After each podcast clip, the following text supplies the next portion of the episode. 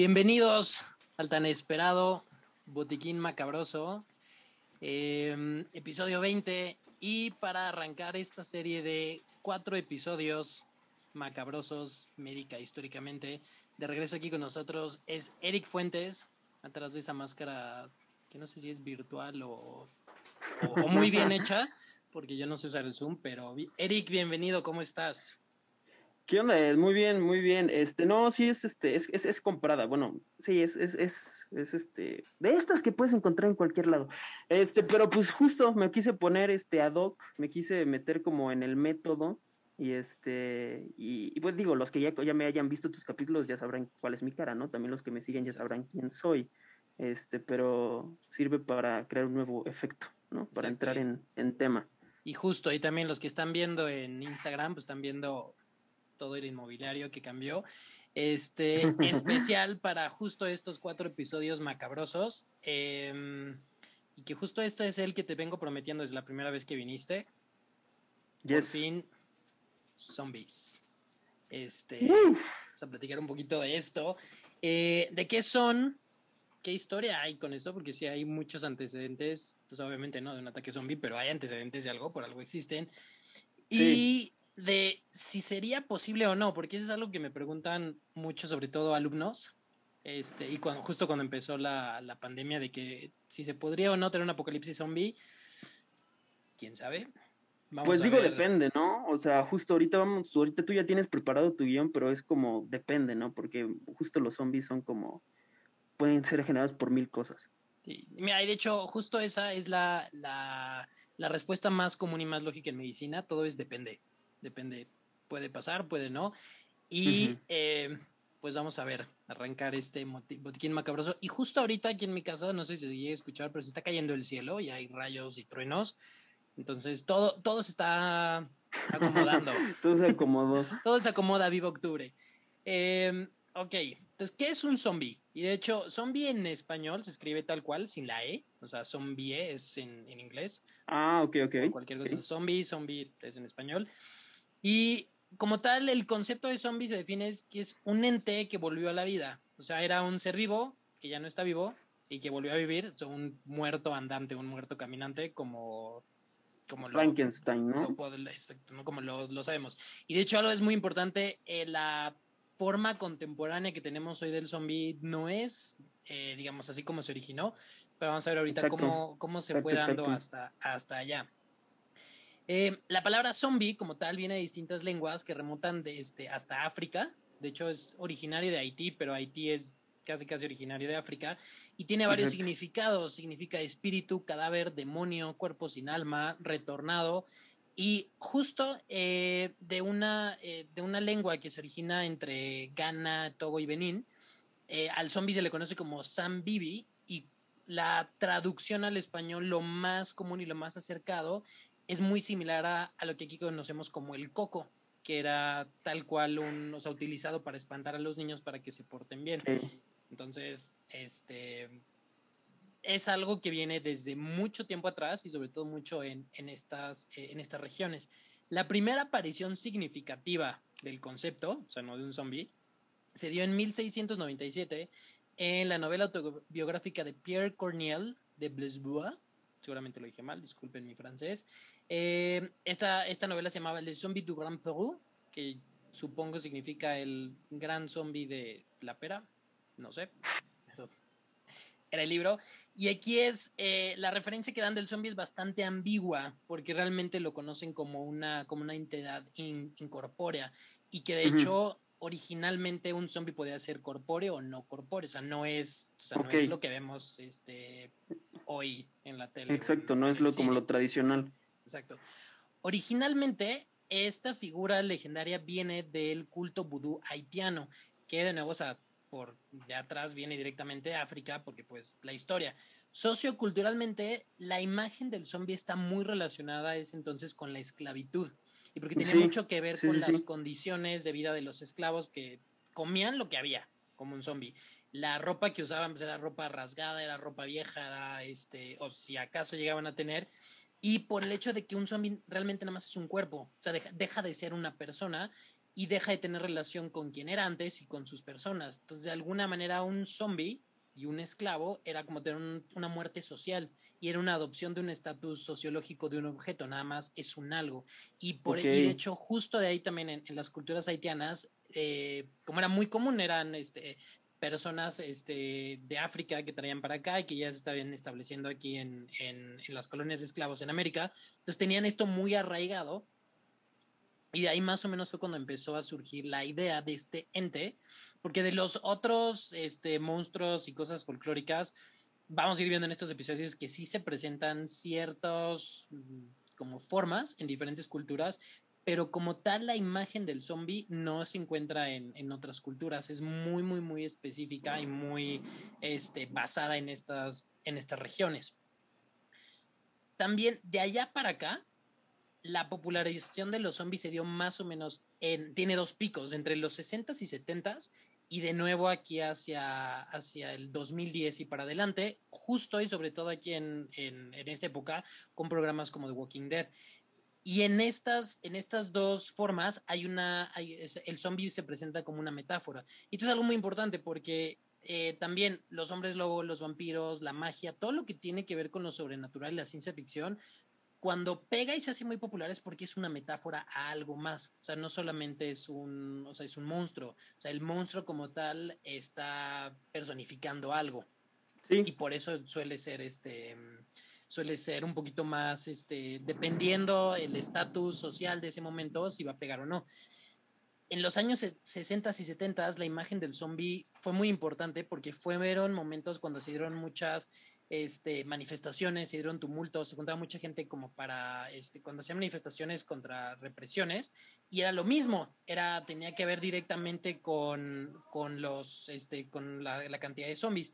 Y hoy en día, la, o sea, es muy popular y es muy como de nuestra época, secundaria la situación de los migrantes. Si tú ves una foto de, de, una horda de zombies, si quieres, de The Walking o lo que sea, y lo comparas con una foto de, de, la caravana migrante, es directamente, o sea, es, digamos, es una representación.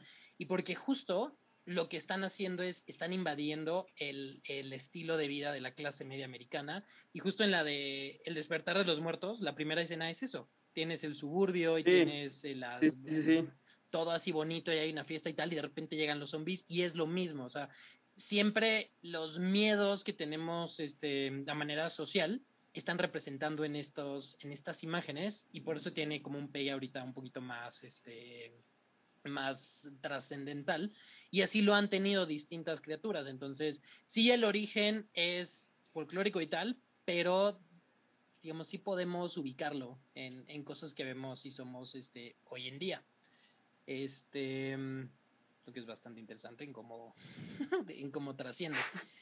Pero como tal, digamos, esto que vemos ahorita ya es la como la modernización, o sea, el zombie moderno de las Sí, evidentemente ya ya ha tenido como muchos cambios, ¿no? O sea, mucho mucho gracias a las películas, pero justo ya estamos ahorita como en no sé cuál encarnación del zombie. Sí, exacto, o sea, como digamos, se van adaptando y aunque sí toman todavía un poquito de las reglas, por así decirlo, de un principio, pues como no son absolutos, o sea, cada quien puede inventar su manera de ser zombie, como su manera de ser vampiro, hombre lobo, etc, Porque como tal, el origen del zombie eh, viene en la cultura haitiana, eh, ellos decían que había una dualidad en el alma, o sea, que teníamos dos almas, este, y esto es también, o sea, de nuevo, es Haití, también viene de África, y estas dos almas, la primera se llama el Gros Bon Ange, que es la gran, el, el gran buen ángel, que esta está relacionada con la memoria, con los sentimientos, con la personalidad, y es el alma que está directamente relacionada con el cuerpo. Si tú pierdes esta alma, técnicamente te mueres.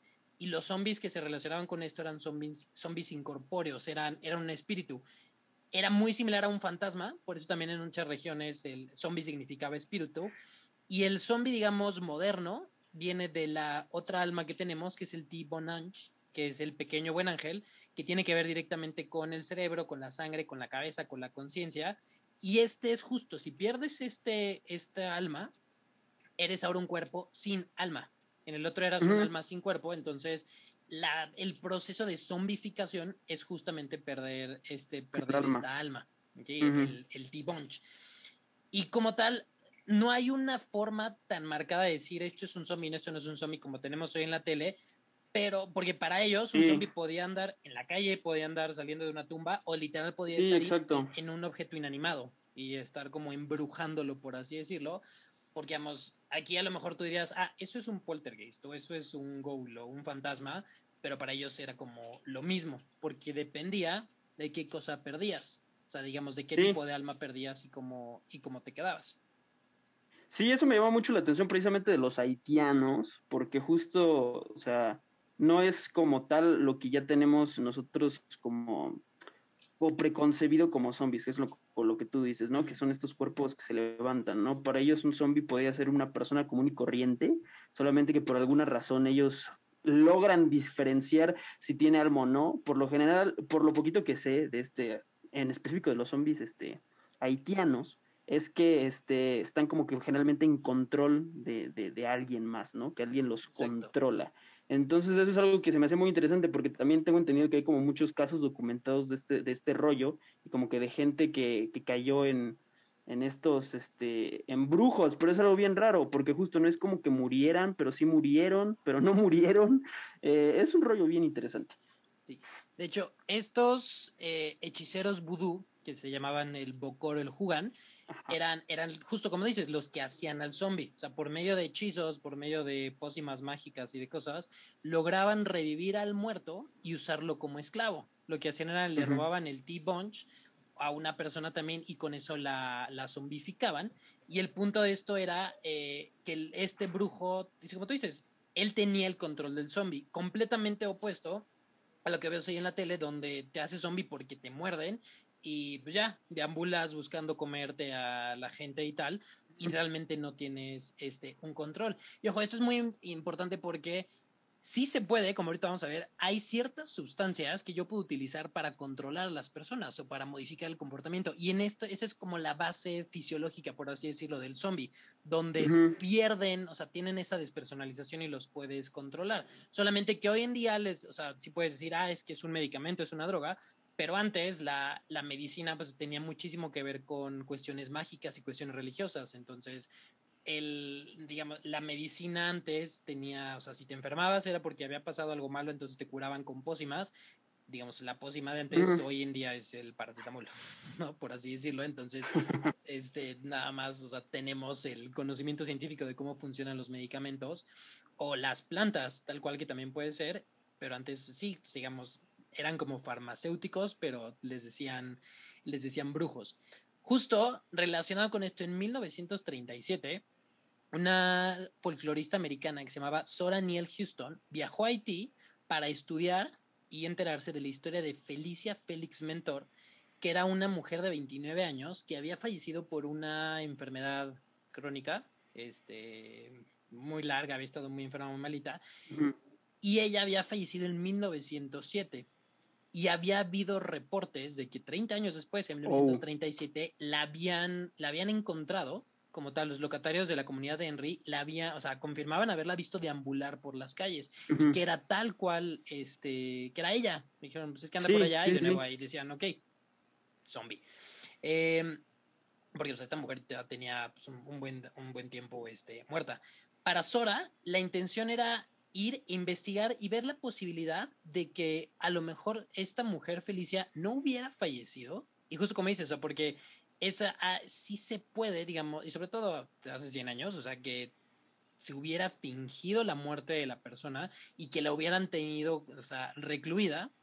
Y literal, a base de, medicamentos o de, sustancias químicas, de drogas que la hubieran tenido, y dijeran, pues escapó. O sea, esta, esta mujer no fue a Haití a investigar, ah, ya hay zombies, este, iba a pasar cosas horribles, sino que dijo, a ver, científicamente, ¿qué es lo que pudo este, haber que ocasionar eso, ¿no? El problema fue que eh, o sea, no, no pudo llegar a nada porque también no había manera de comprobar si esta mujer si era Felicia o no, porque hay, tal cual la tenían y era una mujer este que estaba como toda drogada, toda despersonalizada y pues obviamente hace 100 años pues no estaba como, o sea, y sobre todo en una comunidad muy pobre y sobre todo en Haití. Como es Haití, sí. O sea, no se terminan de reponer y les vuelve a temblar, entonces no había tanta manera de, a ver, tú INE, ¿no? O sea, pues no había forma, entonces la gente decía, sí es ella y dije que la pobre mujer fuera o no, pues también estaba como toda pasada.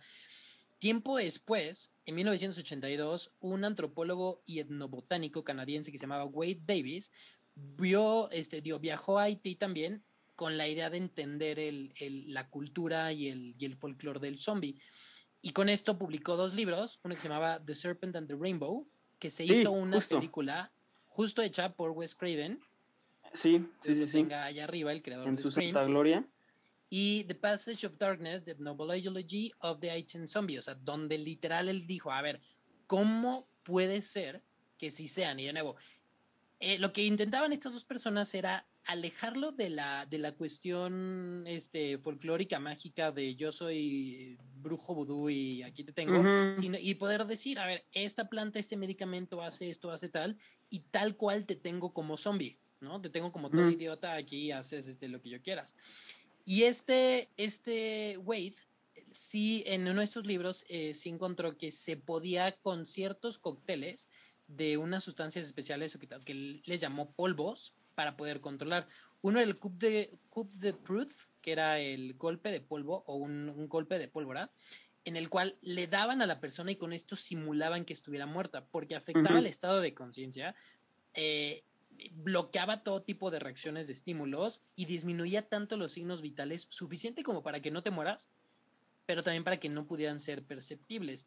Y, con, y esto justamente lo hacía por una, una sustancia que se llama la tetra, tetradotoxina, que lo que hace es bloquear la placa neuromuscular, que es todos los músculos que tenemos están unidos a una, a una fibra nerviosa, a un nervio. para yo poder mover, para poder mover, pues esa, ese nervio tiene que decirle a la fibra, oye, move entonces, si está bloqueado, no se mueve y si no se mueve, pues está ahí tirado y no respira y no reacciona y no tal, entonces, pues ya se murió. Pues eso es lo que, lo que la gente cree. Y Sí, que aquí mi duda es siempre, o sea, entiendo que, por ejemplo, no estar consciente, ¿no? Este, o no poderte mover, pero, por ejemplo, con los signos vitales, ¿no? Que, por ejemplo, o sea, para que te declaren muertos porque no tienes signos vitales, pero ¿cómo, cómo, cómo puedes una sustancia ocasionarte ese estado por un momento Ajá, que te mueras y que pase ese efecto y ah, estás vivo otra vez, ¿no? Que, pues lo que la gente eso también tiene que ver, ajá, eso también tiene que ver con el tiempo, porque o sea, también está muy raro porque el cerebro a los cinco minutos de, queda, o sea, de que se empieza a quedar sin oxígeno se empieza a morir. Cada, cada órgano que tenemos, cada tejido, aguanta, digamos, una X cantidad de tiempo sin oxígeno. O sea, no, no se muere luego, luego. Sí, pero por ejemplo, digo, un entierro no lo aguanta. No, no, exacto, o sea, no es como el, el, velorio y aquí la novena y tú estás esperando ahí, o sea, no, o sea, no, no, no, no, no va por ahí. Este, pero también, o sea, digamos, hoy en día, o sea, aquí, incluso, bueno, incluso aquí sería medio raro, pero también te ubicas en los ochentas en Haití, que 1980 en Haití puede ser 1880 o 1780, donde a lo mejor, pues ahí lo tenían, pues sí, no se mueve tal, porque yo le di eso, ya le lloran, ya nos lo movemos y ya ahí le dan la parte con lo que lo reaccionan. O sea, porque sí, no lo, no lo van a velar y el güey ahí como de pasa la hora y ya valió ese cerebro. Sí.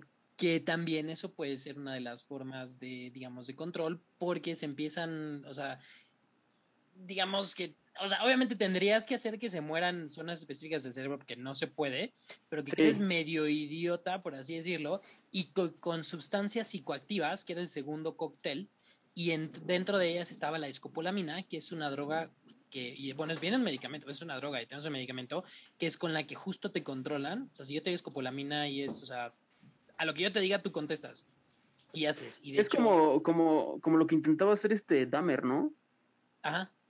¿Sí? y justo con eso, o sea, hay drogas, es por ejemplo esta y el, eh, la, la, la, que se conoce, la, la, date, la date rape, que, le dan a la gente y, te bloqueas por completo, donde sí puedes controlar ahí el, el comportamiento. Entonces, él lo que propuso fue esto, que había una sustancia que, que se basaba en la tetradotoxina, que es muy similar al curare, que viene de una planta que justo en Centro y Sudamérica usaban los nativos para cazar porque también bloqueaba esta este, placa neuromuscular, solamente pues que sí se moría el animal que cazaran luego luego, porque pues igual dejan de moverse los músculos y el más importante es el diafragma. Si no se mueve el diafragma no mm. podemos respirar, no metes aire, no metes oxígeno y se muere todo. Entonces, digamos, sí hay el fundamento científico, pero sí tienes que estar muy acá porque tampoco es como de, ah, bueno, ahorita voy por él, o sea, no, o sea, se te muere. No, y digo, ya, ya para este entonces, ya la concepción que tenemos justo del zombie ya ha ido por muchos cambios, ¿no? Pero digo, si nos, si nos regresamos a lo fundamental, que es como lo que hemos estado hablando hasta ahorita y es como lo que mejor se ejemplifica con los haitianos, pues un zombie que es, es simplemente un ente sin voluntad, ¿no? Es simplemente eso. Sí se puede. O sea, exacto, con exacto, exacto. Con, con, digo, con, con tipo de drogas psicoactivas y con la escopolamina sobre todo, sí se puede. obviamente depende mucho de la, de la química del, del, propio medicamento y del cuerpo, o sea, la dosis, porque también si una dosis letal y se queda y una dosis que sea subefectiva no hace nada, pero en papel sí se puede. Sí, porque sí, hay, sí, hay, sí hay los fundamentos. El problema para Davis fue que eh, o sea, él publicó y dijo, con esto se puede, pero lo refutaron en muchos lados porque primero dijeron que estaba muy incompleto lo que había dicho, que muchas de las este, sustancias que él propuso como que no estaban completas, no eran tal cual, y que él había pasado muy poco tiempo en Haití como para tanto haber digamos, logrado haber hecho bien la investigación. Entonces dijeron, pues mira, sí, pero te faltan datos. Entonces, y que no había considerado otras variables. Pero nuevo, él a lo que propone, técnicamente sí podría ser posible. Te digo, nada más hay que completar. Digamos, su hipótesis va por buen camino, o sea, sí tiene, sí tiene un sentido. Solamente se tiene que probar, sobre todo en dosis, sobre todo en, en cantidad, en farmacocinética, farmacodinámica, y que a lo mejor si pudieras decir, ok, voy por ahí, porque digamos, era como el primer intento para tratar de descifrar esta posible zombificación de un, de un ser vivo, fuera obviamente de condiciones de, de magia y de hechicería y, como tal. O sea, digamos, de que se podía y se podía. Donde sí existe este proceso es en ciertos animales. Hay unas, eh, hay unas avispas, que tal cual se llaman las avispas parasitarias, que lo que hacen es agarran a una araña, le inyectan, o le, bueno, le pican y le meten a la larva, a la larva de la avispa, y la larva, mientras va creciendo adentro de la araña y se va comiendo a la araña, libera ciertas este, toxinas que en el sistema nervioso de la araña la controlan. Entonces la araña lo que empieza a hacer es hacer una guarida para que la larva mm. crezca, o sea, hace un nido, lo protege lo tal, y justo cuando lo termina, la araña se encierra ahí mismo. Mientras la larva está creciendo adentro de la, de la araña, está comiéndose a la araña, y justo cuando, o sea, y en todo este proceso en que es larva y que va creciendo y bla, bla, bla, bla, bla, tiene un lugar para habitar que lo construyó la araña directamente por ella. Y también hay, con esto hay este, unos crustáceos que hacen lo mismo. Hay eh, hormigas que también les, les pasan este, unos parásitos y hacen lo mismo. Y hay muchas enfermedades que controlan el comportamiento de los animales para que el agente infeccioso que en este caso puede ser un, es más común que sea un parásito, pero también pueden ser virus, se logre replicar, digamos, sobreviva y pueda seguir. También una bacteria, ¿no?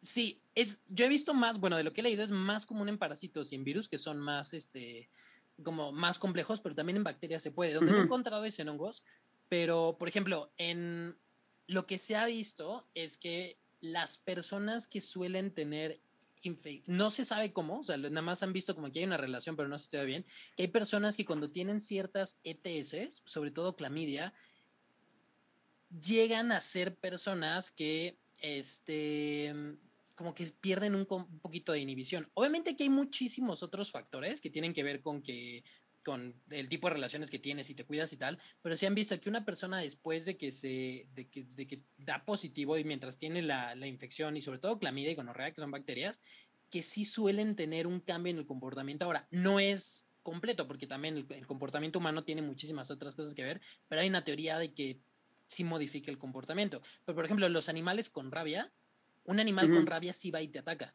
Un animal nunca te va, o sea, un animal te va a atacar si se está defendiendo, está defendiendo su alimento, su territorio, sus crías. Pero un animal que va y te busca tal cual directo para atacar es un animal que seguramente tiene rabia. Por eso cuando muerde un animal se pregunta, o sea, ¿qué, o sea, ¿qué hiciste? Digas, ah, ok, me acerqué al osito, este, me acerqué al cachorrito, le quité el juguete, ok, el animal se defendió. Pero un animal que va eh, y literal de buscapleitos y esto es porque hay un cambio en la en el comportamiento del animal por el virus, en este caso que es la rabia, este Y esa es la teoría de que lo que pretende el, virus es seguirse replicando en otros, en otros seres vivos. Por ejemplo, también las ratas y los ratones siempre cuando caminan en un, en un cuarto van directamente pegados a las paredes por si se tienen que esconder algo. Un, un, roedor con rabia nunca corre entre las paredes. O sea, un roedor con rabia te lo encuentras como diciendo aquí estoy, porque lo que quieren es directamente eso. O sea, hay un cambio ahí en el comportamiento. Entonces, este tipo de, agentes también suelen ser base para decir si se podría o no, porque técnicamente estos animales están como zombificados y están siendo controlados, solamente que aquí el, el papel del brujo chamán vudú haitiano es el parásito, es el virus, es la bacteria que está modificando el comportamiento para que se puedan como replicar y llegar a más. Sí, sí, sí, sí. Entonces sí hay, sí hay de ahí como una, o sea, si hay, si hay teorías muy importantes que a lo mejor sí se podría. Ahora, justo lo que tú dijiste muy al principio, tanto el zombie como otros seres, otros monstruos que son parte del folclore y de la lo popular de hoy en día, este como vampiros, hombres lobo, fantasmas, brujas, todo este tipo de cosas, se han ido adaptando y se han modificado a lo que son hoy en día.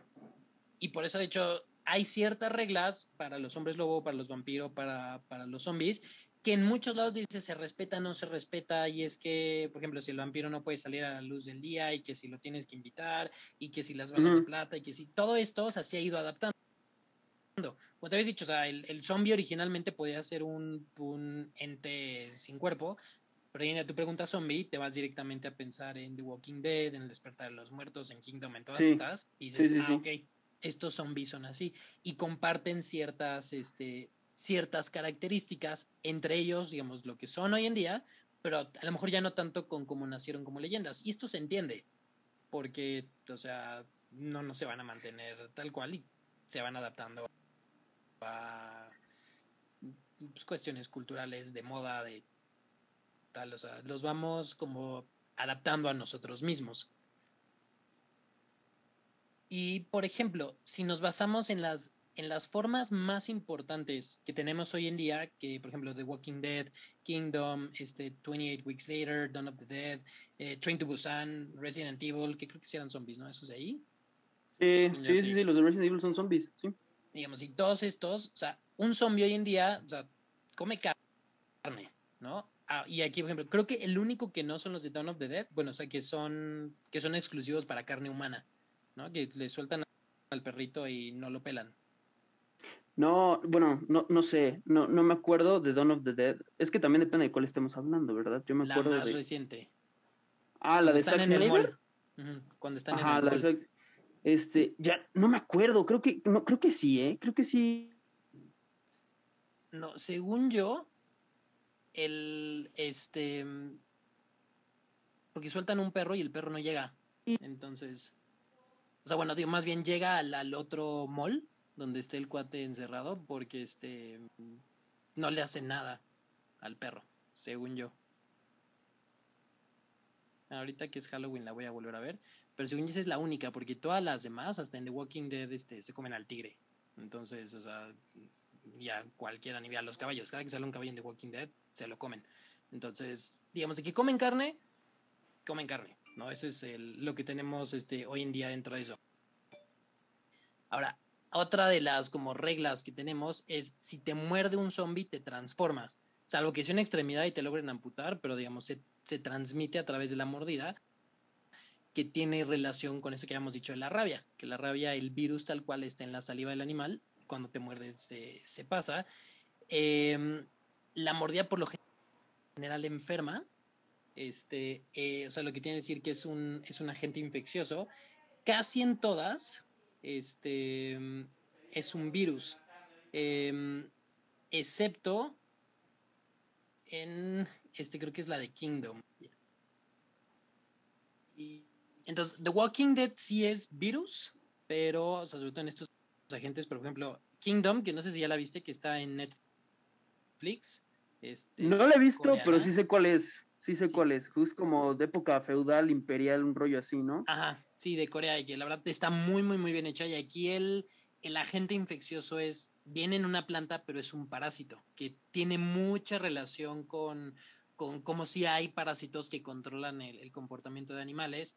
Eh, pero según yo, en todas las demás, en Trade to Busan, en 28 Weeks Later, en todo lo demás, es un virus. Por lo sí, sí. Creo que, creo que ese, ese rollo se empezó a, creo que fíjate, me voy a ver muy, muy teto, pero según yo se empezó a popularizar justo con Resident Evil. Porque pues Resident Evil fue de los primeros ahí por los 90 que justo ya estaba pues poniendo esto de que son zombies por un virus. Y bueno, 28 Days Later. laboratorio. Ándale, eh, la de, la de 20 Days Later, 28 Days Later, sí, ya. Eh, más o menos es lo mismo, solo que lo que le añadieron es que los zombies ya no son lentos, vaya, ya son como estas bestias, ahora sí que rápidas, más miedo. cazan. Exacto, exacto. Pero se sigue manteniendo que es un que es un virus y pues hasta la fecha ahorita la preconcepción es de que un zombie se origina a raíz de un virus. Sí, y de hecho pero tiene sentido, este, porque te digo, según yo, no hay historia, o sea, hay muchísimas películas y todo esto, pero cuando se trata de algo así infeccioso, yo no he visto alguna que sea de un hongo o de una bacteria pues está de Last of Us. Es, es que no es una película, es un videojuego. Ese es un videojuego. Ah, es que ese no. sí, pero sí, justo ahorita me estaba llamando la atención que ahorita que lo estás diciendo no lo mencionaras. Justo eso es como lo, una de las novedades, entre comillas, que es como ya de los que ya le están cambiando el, ahora sí que el chip, que ya no es un virus, ya es un hongo, que a través de esporas este, empieza... Porque justo hay una película pero que es de las plantas, ¿no? Que ah, la de, sí, de Shyamalan, de Shyamalan, ¿no? Que, pero igual, eh, ahí sí a lo mejor medio podría, pero la verdad eso se me hizo medio X, ¿no? Que, sí, no, también, los malos fueron las plantas, entonces, pero digamos, al menos de un, en, digamos, viéndolo en un, en un sentido como de microbiológico, tiene mucho sentido los parásitos porque son de estos cuatro agentes infecciosos que tenemos, virus, bacteria, hongo, parásito, el parásito es el más complejo y porque técnicamente es como un animalito muy, muy, muy chiquito. Y este, y tiene esta, o sea, tiene esta capacidad de, digamos, bueno, porque tanto él como las bacterias lo que buscan, eh, como son agentes vivos, lo que buscan es este, adaptarse y sobrevivir. Ahora, la diferencia con el virus, y justo como lo estamos viviendo ahorita, el virus muta y el virus, este, digamos, el, la mutación del virus no es para, este, mm, como para seguir viviendo como una bacteria. La mutación del virus es un volado. Y justo también, o sea, también la de Train to Busan es, es un virus que se les escapa de un laboratorio y ya ella valió, valió gorro. Entonces, por lo general, cuando tienen que ver estas infecciones, o sea, ya de ahí va. Y justo por eso también tiene sentido que te puedan transmitir por una mordida, porque literal te lo están, te lo están contagiando. sí. A ella se saltan al hechicero vudú. Que fíjate que, que, justo en ese tema, yo siento que el, ahorita también el que se regresó como que un poquito a los orígenes fue el Zack Snyder con la de Army of the Dead, porque es algo similar, o sea, es lo mismo, ¿no? Es, es, es algo que traen los militares, que se les escapa y se hace el, todo el desastre, pero no es un virus, es como ya estaba ese cuate y jamás explican cómo se originó o cómo fue. Y es más, hasta en la forma en la que lo, cómo se organizan los mismos zombies es como ya algo, no sé si un novedoso, porque no sé si ya, ya haya pasado en otras películas, pero ya es como esta estructura como que jerárquica, donde el sus es como el mero mero, y no es como cualquier zombie, es como un zombie mamadote que te aguanta quién sabe cuántos golpes. Sí, porque yo creo que ahorita o estamos ya muy maleados o muy acostumbrados a The Walking Dead, que tiene ya 11 años en la tele, y justo lo que dices, ahí el zombie, pues es zombie y te va a comer y tal, y son muy similares a los de 28 Weeks y 28 Days Later, donde no hay un, no hay un nada, simplemente es este, me voy a comer así de allá y ya. Pero como dices, no hay esta organización, no hay este como zombie alfa y su hembra zombie, y, sí. o sea, no. Y yo la vi, no me super encantó tanto, pero sí tiene sentido por el hecho de cómo, o sea, digamos, cerebralmente, que ahorita lo que vamos a ver, o sea, si se podría o no. O sea, digamos, hasta ahorita lo que, lo que son decir, este, te pueden controlar y pueden tener a estas como el contagio y sobre todo si lo vemos que es infeccioso, sí. Ahora, algo que sí tienen como muy en común todos los zombies es que pues por, bueno, quitando estos de, de, esta última película, es que pues, no se acuerdan de nada, o sea, no se acuerdan de quiénes son ni, ni aprenden, por lo general, este, no es nadie, no sienten dolor, o esto no los, este, no los limita, son muy agresivos, no son empáticos, o sea, para nada, o sea, pues pierden la noción de es mi familia. no, que son, que son como, regresan, pero es como, como, como dijeran, creo que también lo dicen recién Devil en alguna película, creo, que regresan como que con las, estos instintos básicos, o sea, que es como muy básico. Exacto, aunque sí, pero punto, o sea, digamos, pierden esa parte humana, que no siguen reglas sociales, y lo que buscan, o sea, porque justo cuando yo le estaba escribiendo dije, o sea, sí es un instinto, pero más que un instinto de supervivencia, es como una como cubrir las necesidades básicas, es comer. Ándale, exacto. no, o sea, digamos, el instinto de supervivencia también es defenderse y también es reproducirse. Y aunque sí muerden y con eso hacen nuevos zombies, pero no cuando te muerden quieren, quieren, comerte, o sea, no quieren hacer nuevos zombies. Y, y pon tú, un, un animal, por muy agresivo que sea, no se, o sea, no se avienta al tiro luego, luego. O sea, los animales hacen, o sea, te tratan de intimidar porque saben que si se pelean igual y salen, este, salen perdiendo. Entonces ahí también entra ese instinto de supervivencia y sobre todo de cuidar a los suyos cuando, cuando son animales en manadas. Pero el zombie no. El zombie no se preocupa por sus amigos zombies y, y pues si te ve, te va a intentar comer, a lo mejor se muere, a lo mejor le disparas, a lo mejor le haces algo, pero no, o sea, digamos, si hay un instinto de supervivencia, pero más que nada es como comer y ya. Exacto, porque no porque no duermen, porque no razonan, porque no hacen nada, solo es comer. Entonces, si hay, hay algo del instinto y, o sea, evolutivamente sí podrías detectar hay ciertas este, partes del cerebro más primitivo que, este, de, que hay muchos animales que todavía lo tienen, pero digamos, pierden la parte evolutiva que, que tenemos este, nosotros. Y para esto, eh, de, nuevo, de aquí entonces surge esa pregunta, o sea, ¿se puede o no? Yo creo que sí, que todo es posible. Sí, yo, yo igual, mira, yo con todo lo que hemos platicado, yo me doy, digo, es simplemente, no lo sé, no se han dado las, las, como que las circunstancias. Sí, o sea, un güey se comió una sopita de murciélago y llenos aquí, entonces, o sea, científicamente se puede. Que alguna vez, no, no, no, me, no recuerdo si salió en las noticias, no lo sé, pero sí me acuerdo de, de que salió esto de la enfermedad de las vacas locas, que también es como algo que toman como premisa en Zombieland que es justo cuando, pues, que es como algo que se da con lo, cuando, es que no, no sé si es con la antropofagia, porque la antropofagia, antropofagia ya es con nosotros, pero según yo se origina cuando le das carne de vaca, pues a una vaca, ¿no? Sí, o sea, esa, se llaman enfermedades por priones que sí llegan y afectan. Ándale, los priones, ándale, afectan estos directamente al cerebro. O sea, sí hay, o sea, sí, sí tenemos agentes infecciosos y formas que podrían simular que todavía no ha pasado, pues no ha pasado, esperamos no pase, porque este, si una pinche gripa así nos tiene, algo que donde nos comeríamos a nosotros mismos, no duraríamos nada. Eh, exacto. Para esto hay que entender primero, o sea, lo que hace el zombie, lo que tiene es un comportamiento, o sea, es un cambio en el comportamiento, o sea, ahí estás controlando, es comportamiento humano. Y hay que entender eso, es la forma en la que el individuo responde a estímulos de él y otros individuos, o sea, del ambiente y de otros, o sea, es es la manera en la, que nos comportamos. Y está influenciado por cosas sociales, culturales y las más importantes aquí son biológicas. Nuestro comportamiento está dado por este, nuestras estructuras anatómicas, por cuestiones hormonales y neuroquímica. A fin de cuentas, lo más, más, más que somos, lo que nos gusta, lo, cómo nos expresamos, cómo respondemos, depende de química cerebral. Todo lo que somos es química cerebral, tiene que ver con neurotransmisores y hormonas, este, y si esto se puede afectar. Ahora, dentro del comportamiento, o sea, tenemos las emociones primarias, que son la alegría, la tristeza, el enojo, el disgusto, el miedo y la sorpresa, que es la que este, faltó en intensamente, y las secundarias que ya van más allá de la envidia, la vergüenza, la culpa, la, el estar calmado, la depresión, la ansiedad, que tienen un componente cognitivo más alto, pero eso ya tiene que ver porque tenemos un cerebro más acá.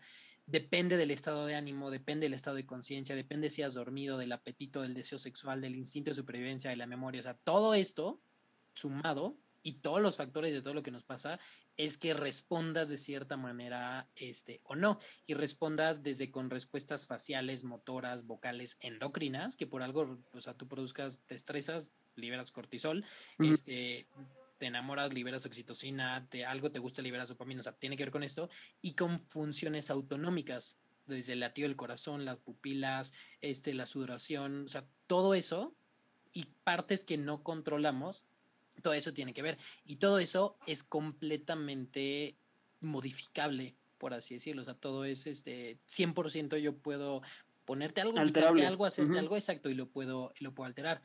Obviamente, la estructura más importante que regula todo esto es el cerebro, ¿no? Que es el, la computadora que tenemos, que está aquí adentro en el cráneo, que está hecho de puras neuronas y que son dos hemisferios, son este, seis lóbulos y que ahí está recibiendo información y, y, haciéndonos este, integrarla, analizar, dar respuestas X. Y dentro del cerebro, las partes que más digamos, tienen un rol en el comportamiento son la corteza frontal, todo lo que tenemos aquí adelante, que se va a dividir en la prefrontal y dentro de ella es la órbita frontal, el sistema nervioso autonómico y el sistema límbico. Dentro, que aquí está el tálamo, el hipotálamo, la amígdala, eh, núcleos septales y núcleo accumbens.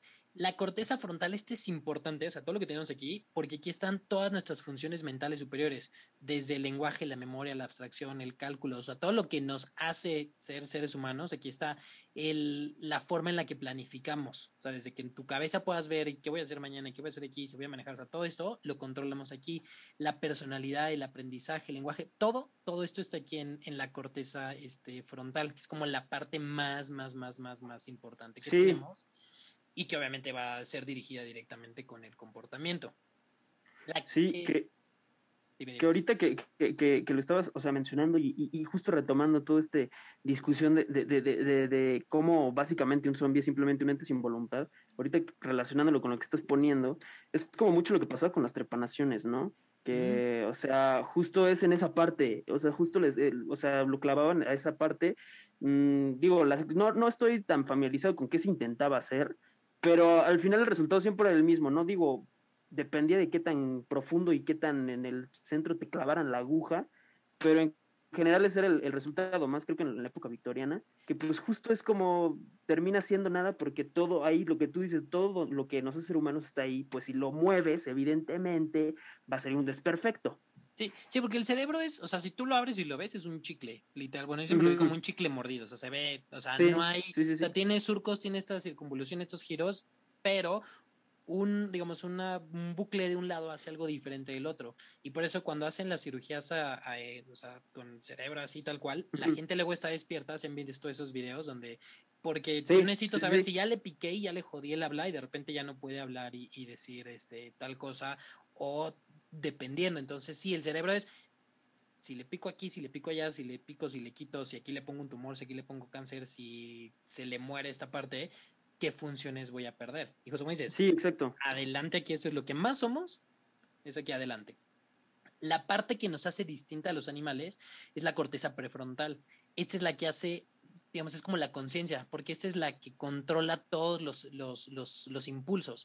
O sea, el que yo siempre se lo digo a mis alumnos, o sea, mañana que tengo clase con ellos, 7.40, le dije, si pudieras no estar aquí, ¿podrías? Nadie levanta la mano y dijo, Ay, yo sí. O sea, si yo pudiera estar dormido ah, en vez de estar aquí en clase, sí podría. Pero me despierto a clase porque digo, no, güey, pues tengo que trabajar. Si tú llegas a un restaurante y ves la comida de alguien, dices, ah, voy a pedir lo mismo, pero no llegas y se lo quitas, porque tenemos esta parte, esta corteza prefrontal es la que controla esos impulsos. O sea, tú ves algo en una tienda y dices, lo voy a comprar, no, no me lo llevo, porque justo esta parte es la que nos inhibe. Y de hecho esta, es, eh, esta corteza prefrontal eh, es la que se ha encontrado en muchos, en psicópatas y en asesinos seriales, digamos que las conexiones no están tan como tan bien establecidas y por eso se llevan, se dejan ir por estímulos. Y también cuando tenemos relaciones sexuales se inhibe en cierto punto, por eso ya cuando estás ahí te animas a muchas cosas que a lo mejor antes no, porque pierdes esta inhibición. Y de hecho también justo el alcohol, de los primeros efectos que hace, es inhibir esta corteza prefrontal. Por eso dices, sí sé bailar, o sí me aguanta la mesa, o sí brinco de aquí hasta allá, o este, le voy a hablar a no sé quién y tal, porque perdemos esta inhibición, cosas que tú dices, no, güey, no voy a hacer. Esta es la que la que nos controla. Y esta es importantísima, porque esta además también eh, nos ayuda a que tú te des cuenta y puedas predecir el comportamiento de otras personas, al estado de conciencia, la empatía y el conocimiento de las reglas sociales. Entonces, perder esta corteza prefrontal, o sea, y también aquí hay, para que vayan ubicando, si yo pierdo estas funciones, ¿qué tipo de ser o qué tipo de ser humano, cómo va a ser mi comportamiento? Vas a terminar siendo. Dentro de esta corteza prefrontal, que está dividida en, varias zonas. Una es la órbito frontal.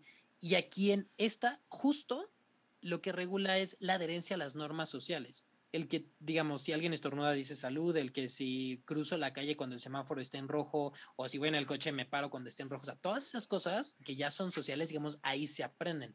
Y cuando una persona tiene inhibido, tiene lesiones en estas zonas, son muy comunes los arranques emocionales violentos, que por cualquier cosa la gente se prende este, y, y se vuelve muy agresiva, como un zombie. La parte del sistema nervioso autonómico, es el que se divide en el simpático y en el parasimpático, que son dos partes que controlan todas las funciones involuntarias, todo lo que yo no puedo controlar, y están en equilibrio. Por ejemplo, cuando yo acabo de comer y estoy relax, el parasimpático es el que está elevado y por eso es cuando nos da el mal del puerco y baja la temperatura y baja la frecuencia cardíaca. Pero si empieza a sonar la alarma sísmica, si algo me está este, como persiguiendo, si estoy en peligro, el cuerpo prende el simpático, que aquí es la respuesta del fight or flight. Entonces, las pupilas se hacen más grandes, el corazón late más rápido, la, el, músculo de todo el aparato respiratorio como que se relaja para que se meta más aire, entonces, o sea, estás más al tiro. Y en esta, este, tiene relación con esto porque, digamos, un zombie, digamos que podría estar todo el tiempo en, simpático, todo el tiempo trae esta mm. activación, o sea, nunca está en, en relax. Y uno de los más importantes que también va a regular el comportamiento es el sistema límbico, que está en el óvulo temporal, aquí más o menos a la altura de las orejas, del oído. Aquí el que nos va a ayudar es el hipocampo, que es el control de emociones y la memoria, que en un zombie pues a lo mejor no va a tener bien esto. El tálamo, que es un conjunto de núcleos que recibe toda la información y aquí también sirve para la conducta emocional, la regula, el que si estoy feliz, pues que actúes feliz, el que si estoy enojado y tal y tal y tal y todo esto, o sea, que vayas, tu comportamiento vaya directamente relacionado con, con, con cómo te sientes. Y el hipotálamo, que aunque sí está en el cerebro, también tiene funciones hormonales y funciones vegetativas, es el que hace que nos desee el sentir como integración del dolor, el hambre, la satisfacción sexual, el enojo y el control de la temperatura. Entonces, el hipotálamo muy, muy, muy estimulado pudiera también controlar este, este instinto de que estés trague, trague, trague, trague, trague. Y si le sumamos a este también los últimos tres, la amígdala, que seguramente muchos han escuchado que es justo el, el es un núcleo que es el que controla el enojo y la agresividad. Y de hecho, este, es, este, esta amígdala en asesinos seriales también se ha encontrado que está como que muy, tiene una actividad metabólica muy alta, o sea que está demasiado. Y de hecho, nosotros, los hombres, tenemos una amígdala más desarrollada que las mujeres, por eso tendemos a ser más, este, más agresivos.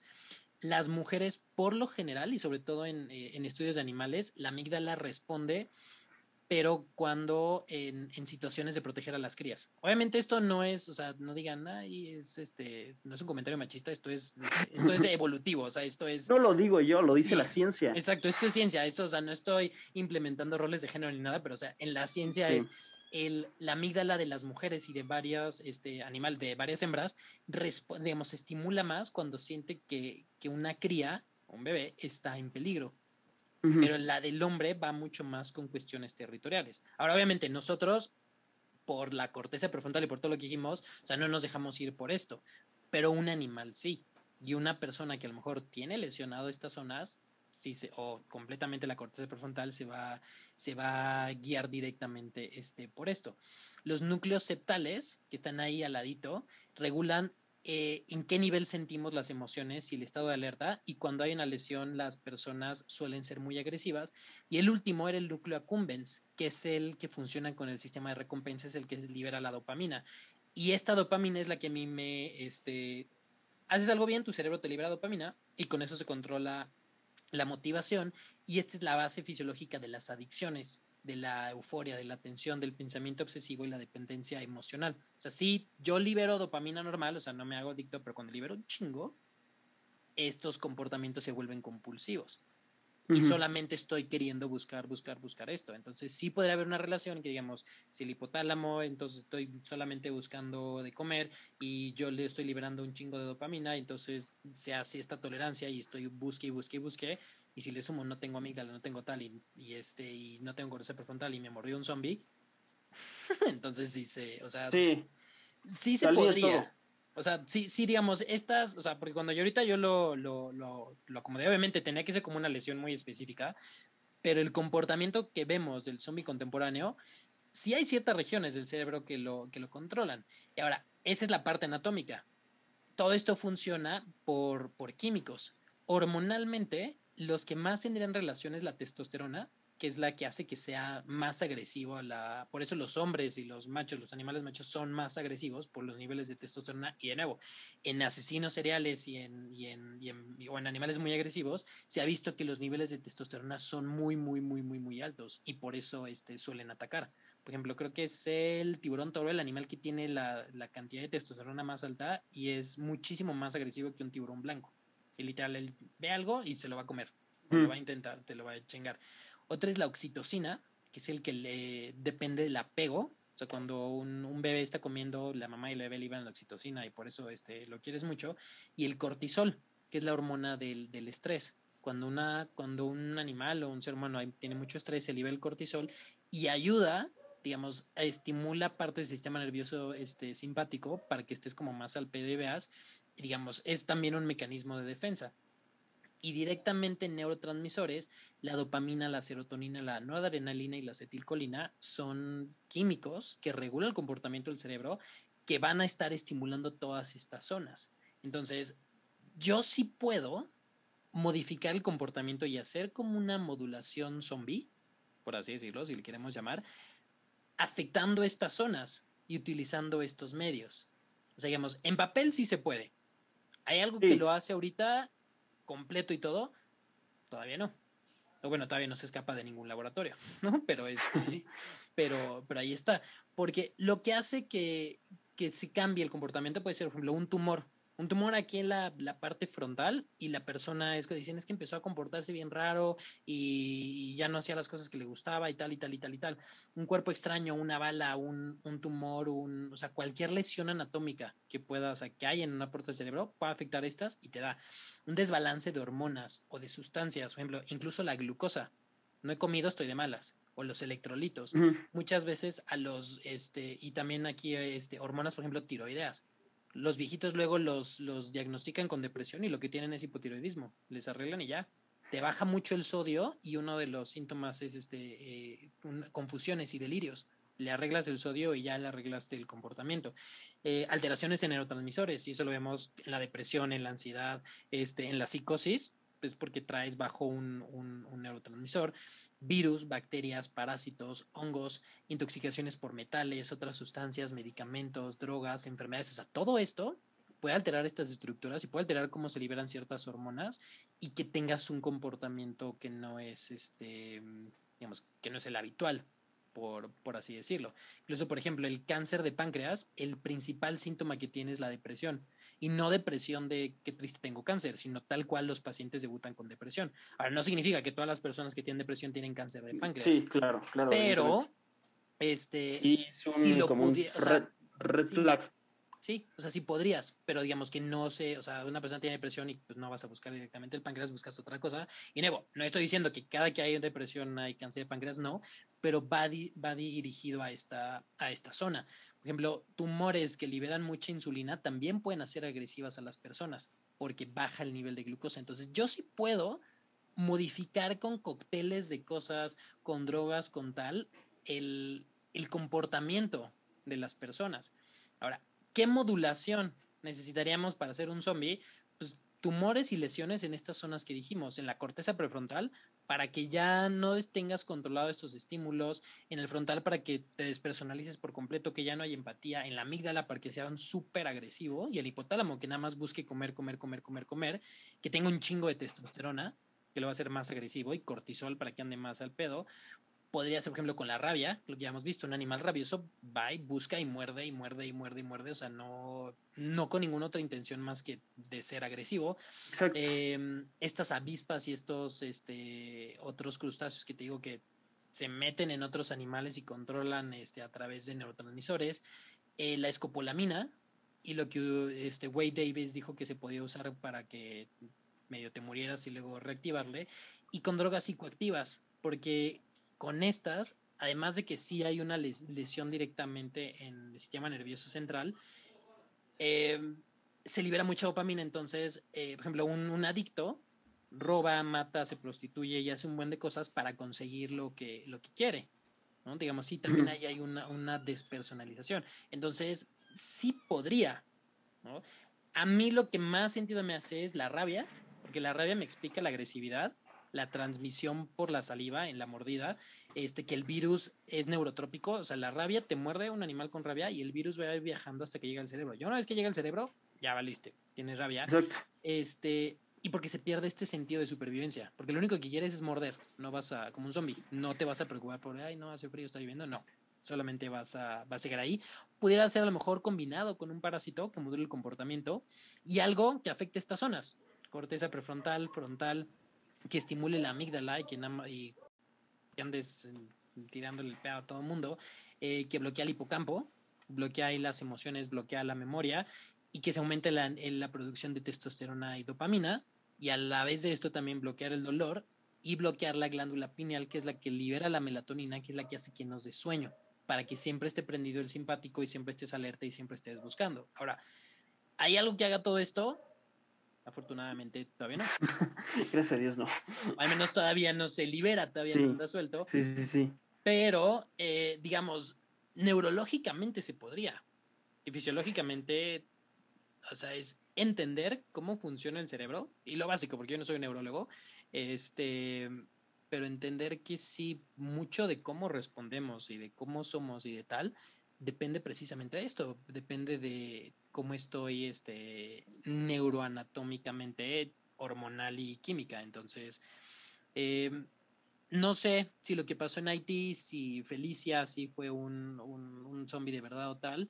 Eh, no sé qué cosas veían antes, o si sí se podía, pero yo sí creo que si va por aquí, deberíamos de tener mucho miedo y mucho cuidado. Eh, yo también, mira, la neta, yo creo que al menos en eso, como que sean en la, cultura pop, en estos últimos años, como hemos comentado, se ha encargado mucho como de hacerlo énfasis, como de, no, sí se puede, sonamos como tú dices, nada más no, no se ha liberado, no se ha creado, y, y, digo, también incluso pudiéramos decir que ya se está creando, porque, a ver, es muy de, loco conspiracionista, pero pues ahí está el MK Ultra, que el MK Ultra que, que hacía al final de cuentas, pues era un, este proyecto paraguas, donde se experimentaba precisamente con la mente, la voluntad, todo ese tipo de rollos, ¿no?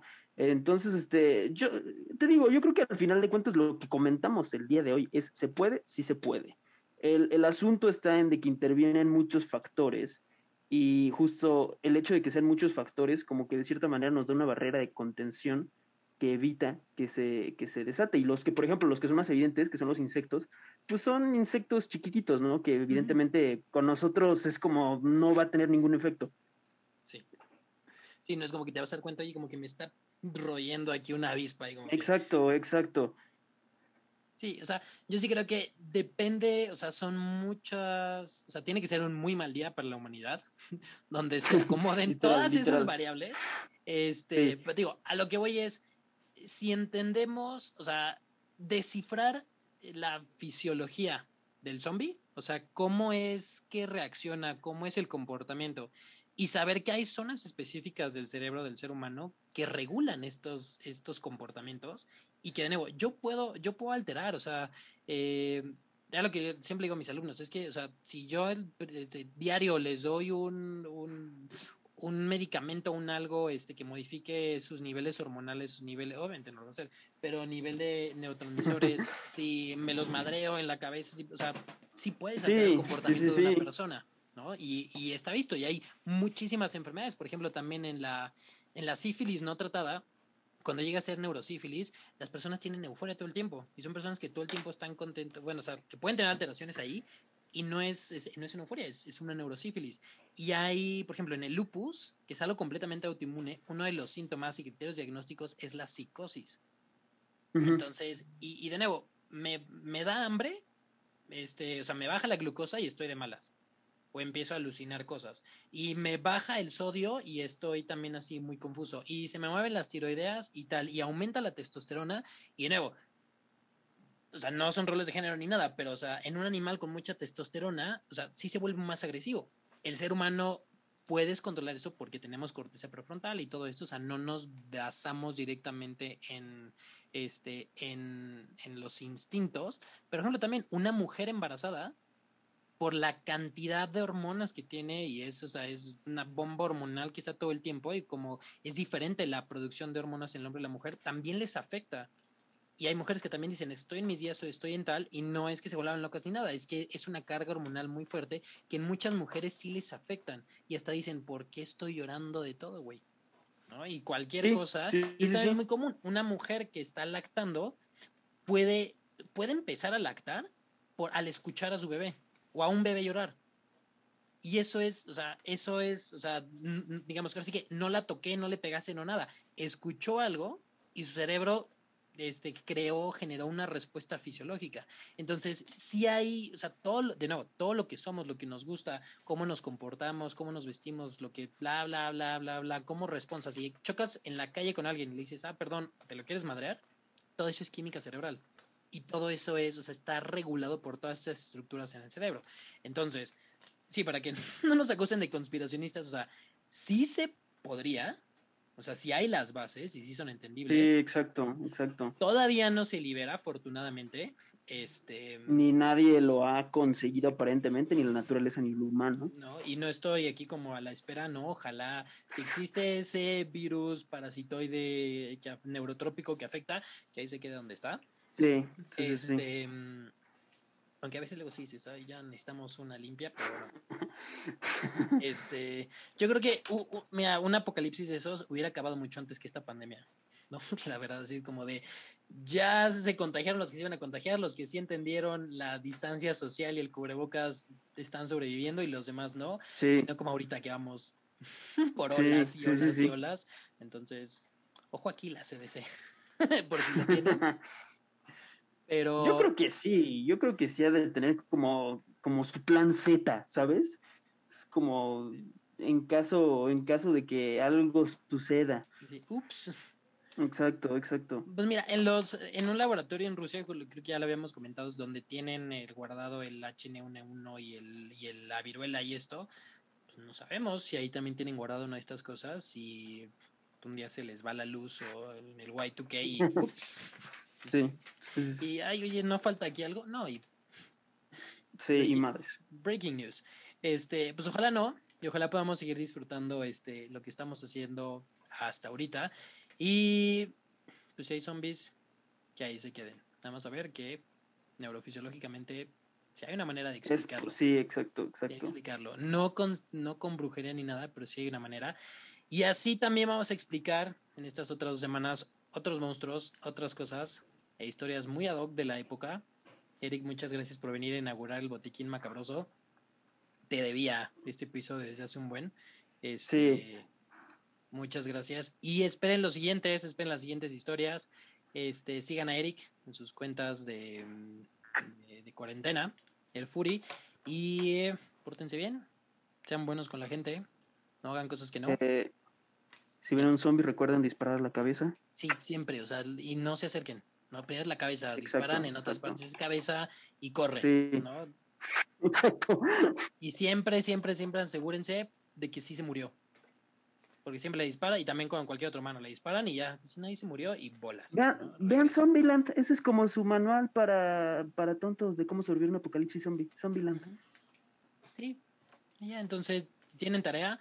Eh, sean buenos con ustedes, sean buenos con los demás, aprendan a pedir perdón y disfruten el mes macabroso.